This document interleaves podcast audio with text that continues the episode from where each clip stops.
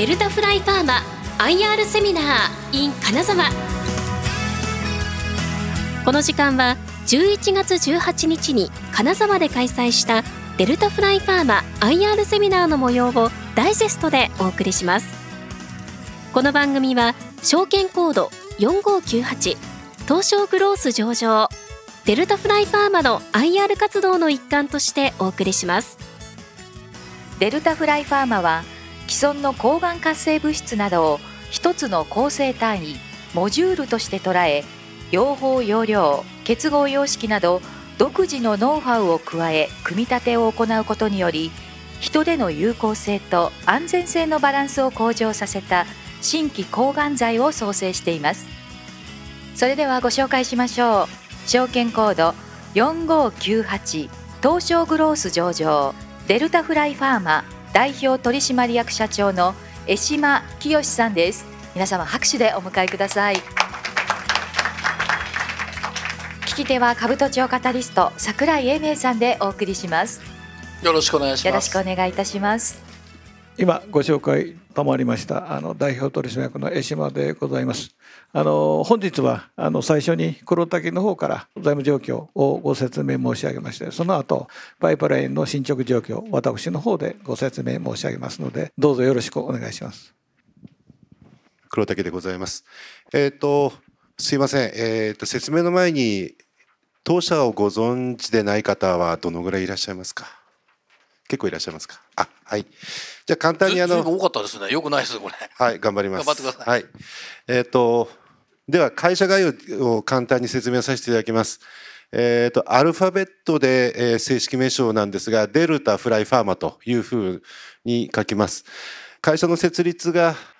2010年の12月6日というふうなところで13年経つという状況になります。それで先ほどご紹介いただきました通り新規の抗がん剤の研究開発と製造販売をやっているという会社でございます。本社は徳島県にございます。事業拠点は東京というふうなところで2拠点、あと,、えーとスタッフの方は北京とバンクーバーに駐在がおるという状況でございます。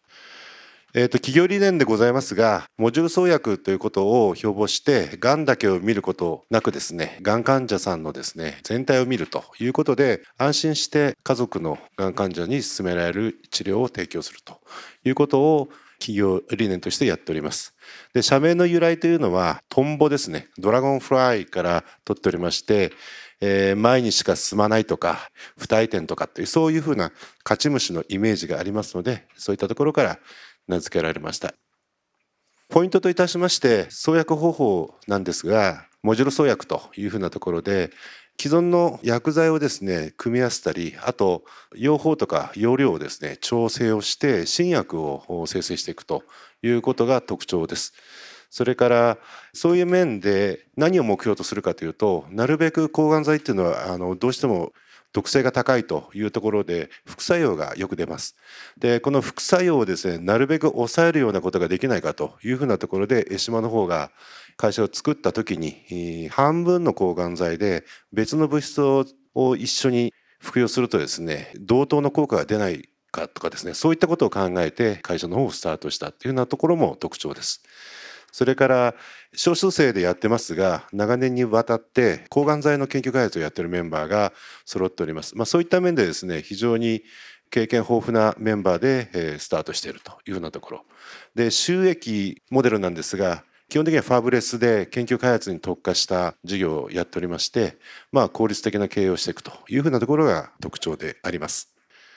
モジュール創薬ですね、えっと、先ほど申し上げた通りに既存の抗がん剤をアッセンブリーするような形でいろんな有効性とか安全性とかっていうのを向上させていくというふうなところで生成をする方法をとっております。その医薬品のですね開発プロセスこれはまあどこの会社もあると思うんですがざっとやっぱり10年ぐらいはかかります。で臨床試験というふうなところ治験とも言いますけどもどうしても人でやる臨床試験というのがどうしても時間がかかりますというふうなところで既存の安全性がもう確保されているようなものを使ったりとかですね効果が分かっているものを使ってさらにいい薬剤にしていくというふうなところが、まあ、特徴としているというふうなところでございます。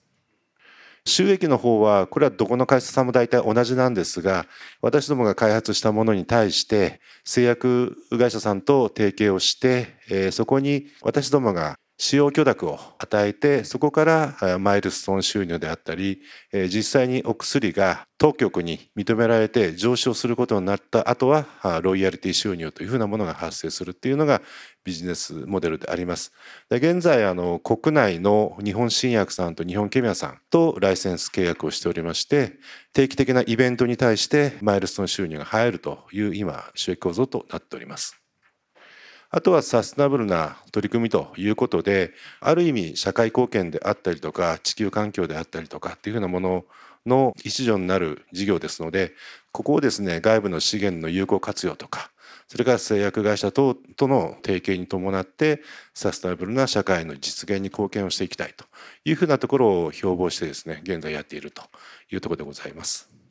それでは、えっと、ちょうど第二四半期の決算が発表しておりますので簡単にそこは説明します。今期はですね5月の15日に決算発表した時に出してます計画ではですね事業収益を一応発表しておりません。マイルストーンがどの程度で出るかっていうのが分かっているものがあれば計上しますが現状ですと現在開発している開発品に対して新たに業務提携が発生した場合にはあの一時金というふうなところで計上していきたいというふうに思っておりますので現状では収入は第二四半期まではなかったというふうなことです。で事業費用それから研究開発一般管理費のところですが、まあ、昨年とほぼほぼ同額の水準でありました。えーと、営業損失経常損失当期純損失も昨年よりも若干少ないですけども大体ほぼほぼ同等の水準で着地しているという状況でございます。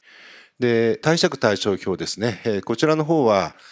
この3月末のところからどう変化しているかというふうなところなんですが大体あの資産合計が最終的に第二四半期で4億9,000万ぐらいとなって流動資産の4億5000万というのはほとんど現預金というふうにお考えいただければと思います。減ってる部分は研究開発に伴うキャッシュアウトというふうなところで現状というか9月の末ですねのところではこういう形になっておりますということです。でここからあの少しこの後に今回ファイナンスを行っておりますのでその分が増えているというふうにお考えいただければと思います。えーと、利益計画については変更なしというふうなところで現状の予算の消化率はまあ大体45%前後ですので計画通り開発の方も進めているのかなというふうにお考えいただければというふうに思います。それでは、えっと、今回10月の20日に発行決議をいたしました第三者割当による株式とそれから新株予約権第7回になりますがこちらの方の概要を簡単に説明します。えっと、まず目的といたしましては先ほどの貸借対照表でもありましたように4億5000万ほどしかなくなりましたのでここに対する手当として財務の安定確保それから2つ目はそれに伴って当然ながら研究開発の実現に向かうということでございます。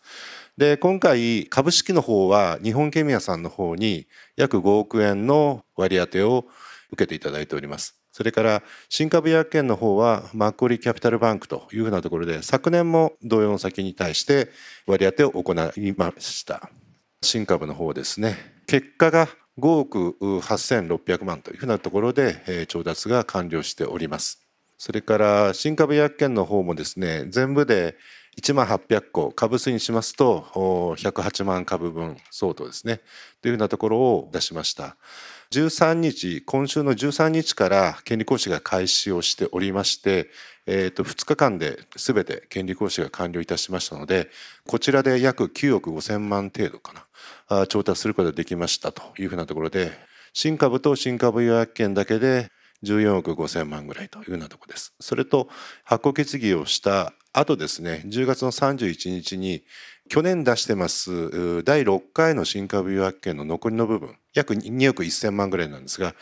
こちらの方の権利行使もできましたので直近で16億5000万調達することができたというふうなところでご報告させていただければというふうに思っております。今回調達した資金につきましては資金使途についてまず17729これ第12層の試験の今まだ解析中なんですが、えーと、それから次の試験3層になるかどうかは別としてですね、えー、そちらの方の開発資金のところで6億5,000万ぐらい。それから11207というパイプラインがあるんですがこちらの方に1億8,000万円。それから14927これはアメリカで今もう今やってる試験のものですけどもこちらの方に1億5,000万。それから10917これはアメリカでやってる白血病のお薬なんですけどもこれの開発資金とそれから承認申請関連費用として1億5,000万。その他は開発体制とか管理体制の強化それから特許の関連費用というようなものに充当する予定としております。事業開発の投資についてのイメージです。現状はどうしても開発先行型ですので、えっと、費用の方が先行しますと。でこれが外部との業務提携であったりとかそれから上司することによってのロイヤリティ収入ですね。こういったものが入ってくると収支の均衡を迎えて開発の方よりも収入の方が多くなってくれば収益が増えていくというふうな形になっておりますのでこれはどのバイオベンチャーさんも基本的に一緒の構図ですので当社もこういったことで開発をどんどんどんどん進めていきたいというふうに考えているところでございます。えーと、私の方からの説明は以上でございます。続きましてですね、研究開発の進捗状況につきまして、江島の方から説明をさせていただきます。それでは続きまして、江島の方から研究開発の進捗状況をご説明申し上げます。で10917につきましてはアメリカで第3層試験を実施中でございます。あの中間解析のための症例登録は全て終わっておりますが解析に時間がかかっている状況でございます。先ほどこの時の方からもご説明申し上げましたけれども急性骨髄白血病で、まあ、標準療法は効かない患者さん今のところ薬剤がございませんのでこの薬剤を何とかして導入したいと考えております。このあの標準療法があるのは一次治療二次治療ですが三次治療四次治療はあの承認薬がございませんので私の方でチャレンジさせていただいているところでございます。まあ、先ほどあのデータ解析に時間がかかっている、まあ、一つの理由はアメリカ国内ですね40節近いですね説のデータを集積しているところでございます。この2023年の6月2日に中間解析のためのに必要な症例として症例数として150例が登録は終わりましたということでプレスさせていただいております。で続きましてこの第三層歯科の中間解析の取り組みに関して6月の30日付でプレスさせていただいております。まあ、実際にこの集積結果が出次第ですねアメリカで血液学会とかアスコアメリカでアスコとかいうような準備をしておりますが、まあ、中間解析の結果次第でございますので今のところまだ公表できる状況でございません。この14323につきましても臨床第二層試験で非常に末期の肺がんの患者さんを対象にして非常にいいデータが出まして、まあ、当局とも相談はしておりますがやはり最終的には臨床第三層試験の実施が好ましいということで今 USA 検証の観点から臨床第三層試験の準備を進めているところでございます。で14323の日本における肺がんの状況でございますがこれにつきましてもこの対象は一次治療一次治療でございますが、まあ、ただあの一次治療でも末期の肺がんの患者さんでございますので非常に厳しい患者さんを対象にして臨床第二層試験を実施しまして次のステップとして臨床第三層試験の進めるための準備をしている途中でございます。でこの先ほど、まあ、いいデータが出たということにつきましては具体的にですねこの米国臨床使用学会のアスコで発表したデータでございますがあのちょうど延命期間がですね23ヶ月ということで既存の治療剤と比べてもかなりいいということであの臨床第三層試験を進めて進めるための準備を急いでおります。でこの第二層試験は関西地方のですね9つの大手の病院で実施させていただきました。あの肺がんのあの臨床試験については特に関西方面がかなり勢力のある施設が多いということでこういうような施設の先生方にご賛同いただいて臨床試験を第二層試験を進めさせていただいたところでございます。でこの177年9、まあ、先ほどもこのあの1779はもともとですねあの既存の薬剤でございますがアルカリ剤ということで抗がん剤のイメージは全くなかったわけでございますががんの周りを掃除してですねでアルカリ剤でがんの周り細胞の周りは賛成でございますがそのままほっとけばあの転移しやすかったりですね大きくなりやすかったりしますのでそれをアルカリ剤で中和しますと少なくとも動物検の結果等は非常にいいデータが出てまいりましたので臨床第一二層試験を実施いたしました。で対象はもう膵臓がんの患者さんでございますが膵臓の患者さんもゼミスタビンというまあほぼ唯一の抗がん剤があの国内外で適用されておりますがやはり毒性はそこそこありますのでこのがん末期の膵臓がんの患者さんをですねなんとか延命効果の観点で救済できないかということでチャレンジをさせていただいているところでございます。でその先ほども申し上げましたが基礎試験動物試験の結果ではしっかりしたあのアルカリ剤にがんの周りをですね掃除しますと非常に裏付けになるようなデータが出てまいりました。でやはり本来抗がん剤のプロファイルを持っているものではございませんでしたが既存の抗がん剤の効果を高めるということは動物試験の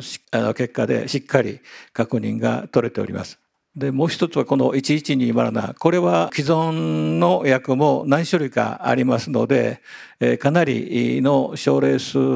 臨床第二層試験もかなりの症例数を対象にして実施する必要性がありますのでその臨床第二層試験の最初はまあ一番大きな市場は大腸がんでございますが大腸がんでチャレンジしますとまあ時間と費用がかなりかかるということであの今のところそれとコロナの影響を受けてアメリカであの実施するっていうのは非常に難しいような環境の中で日本国内で膵臓がんの患者さんを対象にしてこの薬剤をチャレンジするような準備を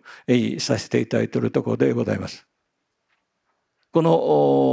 の薬剤の対象は二次治療三次治療の対象患者さんを対象にして臨床試験も実施するところでございます。でこの薬剤はすでに第、えー、一層試験はアメリカ国内で実施しておりまして効果と安全性特に安全性については全く問題ない次のステップに進められるという裏付けデータが出てまいっております。で14927というのは先ほどの臨床第三層試験をアメリカで血液がんの患者さんを対象にして実施している10917の DDS といいますかね。10917の場合は2週間点滴常駐しなきゃいけないということで、まあ、あの末期の血液がんの患者さんの治療法としては特に何か利便性の問題があるかということについては特に問われておりませんが将来的にですねこういった膵臓がんを含めてですね消化器がんのないしは固形がんの患者さんを対象にして実施する場合はまあより利便性のいいあの例えば1週間に1回だけですね投与すれば効果が10917と同等以上の期待ができるものということで進め開発を進めているところでございます。でこの裏付けとしてはこの14927というのは10917を高分子あのポリチレングリコール4本差のポリチレングリコールをあの結合させたものでがんの近傍に行きますとプロテアーテという酵素がございましてその酵素のアミド分解酵素活性の利用して選択的にがんの近傍で効果が発現するというデザインをしております。で右の方を見ていただきますと動物実験の結果でございますがやはり効果がしっかり1週間に1回の投与だけで効果が出てるという裏付けが取れました。で最後に10825これは拡散医薬という最先端のメカニズムの薬剤開発でございます。この薬剤についてはアメリカないしは日本でどういうような展開をするかということを今検討中でございますがこの動物試験がですね結構時間がかかってしまいました。2年余りですね遅れてしまいました。その最大の理由は武漢で、えー、猿のコロナが発生しましたので猿の武漢からの受注はできなくなってしまいました。それで、まあ、試験が止まってしまいましたので、その分遅れてしまいましたが、この度、ようやく猿のデータも含めて臨床に進められるような臨床、前臨床の試験の結果が全て完了した段階でございます。で、この薬剤のプロファイルについては、ちょっと見づらいかもかんですけど英語でも書かせていただいておりますので効果は動物の実験では非常に効果が期待できるということでございます。で全体としてはあの開発の今6品目開発中でございましてちょうど10825が臨床に入れば全て臨床開発段階に挙げられるような段階でございます。で1097等のですねあのうまくいけば近畿に FDA と相談できる可能性が出てきておりますが比較試験でございましてですねブラインドがかかっておりますので私どもはデータ自体をですね見ることができませんのでそのデータがあのしっかり裏付けが取れた段階で皆様に公開できるような状況になろうかと思います。私のパイプラインの進捗状況開発の進捗状況については以上でございます。ありがとうございました。社長進捗状況はおおむね予定通りってか、まあ、もちろんコロナ等の遅れはあったと思うんですけど、それ以外で見ていくと予定通りみたいなイメージを持ってよろしいんでしょうか、はい、残念ながらコロナの影響ですね。10917それから先ほどの武漢のあのサルカ調達が10825等についてですね影響を大きく受けてしまいましたけども現状は進捗で順調に進んでいるということでご理解いただければと思います。そうするとまあ実際に上司っていうことを考えると、はい、まあ、あと数年っていうような理解でよろしいですか？そうですね。アメリカの FDA は日本の PMD よりも少し評価は速度は速いんですがただあのやはり効果とそれと患者のニーズのバランスで FDA は判断しますのでマックスで3年ぐらいかかると。当然ニーズが高ければもう少し早く許可をいただける可能性があります。あと海外で治験をした薬を日本でもう一回やんなきゃいけないから日本はなんとなくそのお薬劣後国みたいな日経の記事があったんですけども、これを治そう来年はって言ってますがこれは治ってくると御社にとってはメリットはあると考えてよろしいでしょうか？あの多大なメリットがあります。ただあの日経新聞に載ってた内容はですねドラッグロス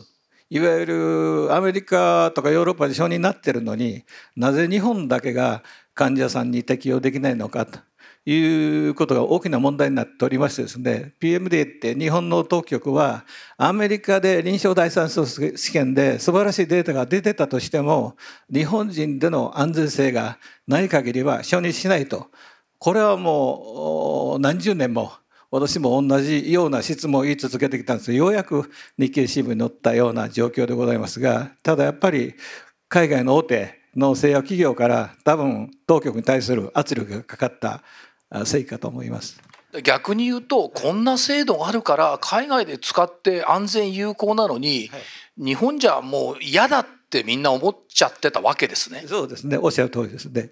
それじゃいかんと厚労省もようやく重い腰を上げたとい。うことになってくるとこれまあ証券市場もそうなんですけど患者さんには朗報ですよね。あもう患者さんにとってはあの余分な23年ぐらい余分な試験を日本で実施すると必要なく海外でいいデータが出たらすぐに日本国内でも対象あの承認対象にするという結論でございますので、まあ、私どもも海外で、まあ、一部の試験をやっておりますが、まあ、これは私どもにとっても朗報かと。考えております。現実問題としてフェーズ3の治験というのはやっぱり海外の方が対象患者さんがたくさんいるねって考えていいんですか、はいまあ、私どもも海外で臨床第三大きな試験を実施した一番大きな理由は今桜井様からご指摘いただいた通りでございますただあのまさかコロナで2年半ほどですね遅れることについては予想だにしておりませんでしたのでそれがもしなかったらもっと早く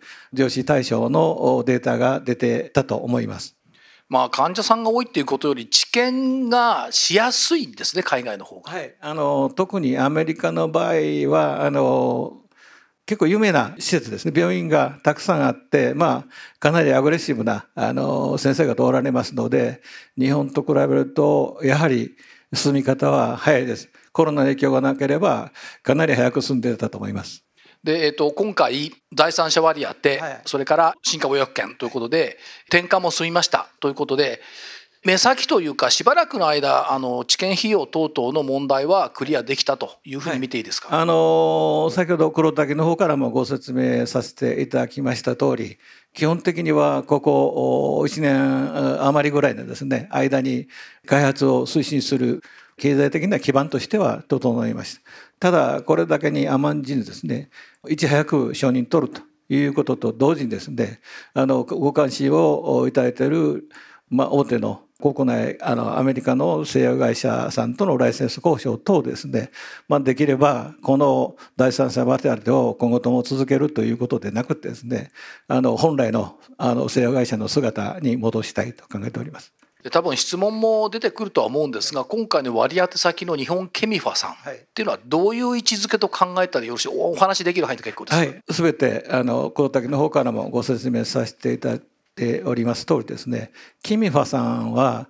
まあ、どっちかっていうとゼネリックメーカーに近いような製薬会社でございますが唯一ですね古い薬ですございますがオラリットというあの商品がですね販売されておりまして私どもがこのがんに適用できるんじゃないかという裏付けを発掘しましてからですね彼らはあの社長御自らですね非常に、えー、ネタ化を起こしていただいてまた大きくしていただける可能性があるということで今回最大の投資をいただいたような次第でございます。まあ、そういう意味では、えっと、デルタフライさんの応援団みたいな位置づけとも考えていいんですか？そうですね、まあ、あの株主にもなっていただきましたので、まあ、そういった面で、まあ、株主総会等々もございますけれども見方が増えたということで考えております。ありがとうございます、はい。デルタフライファーマ IR セミナー。ご出演は証券コード4598東証グロース上場デルタフライファーマ代表取締役社長の江島清さん。聞き手は株都庁カタリスト櫻井英明さんでお送りしました。江島さんどうもありがとうございました。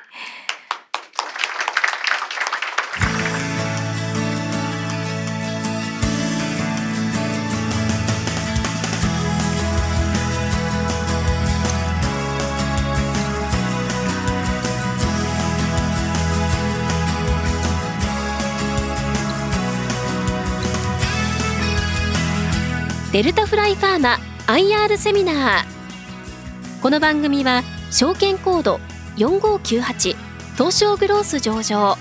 デルタフライファーマの IR 活動の一環としてお送りしました。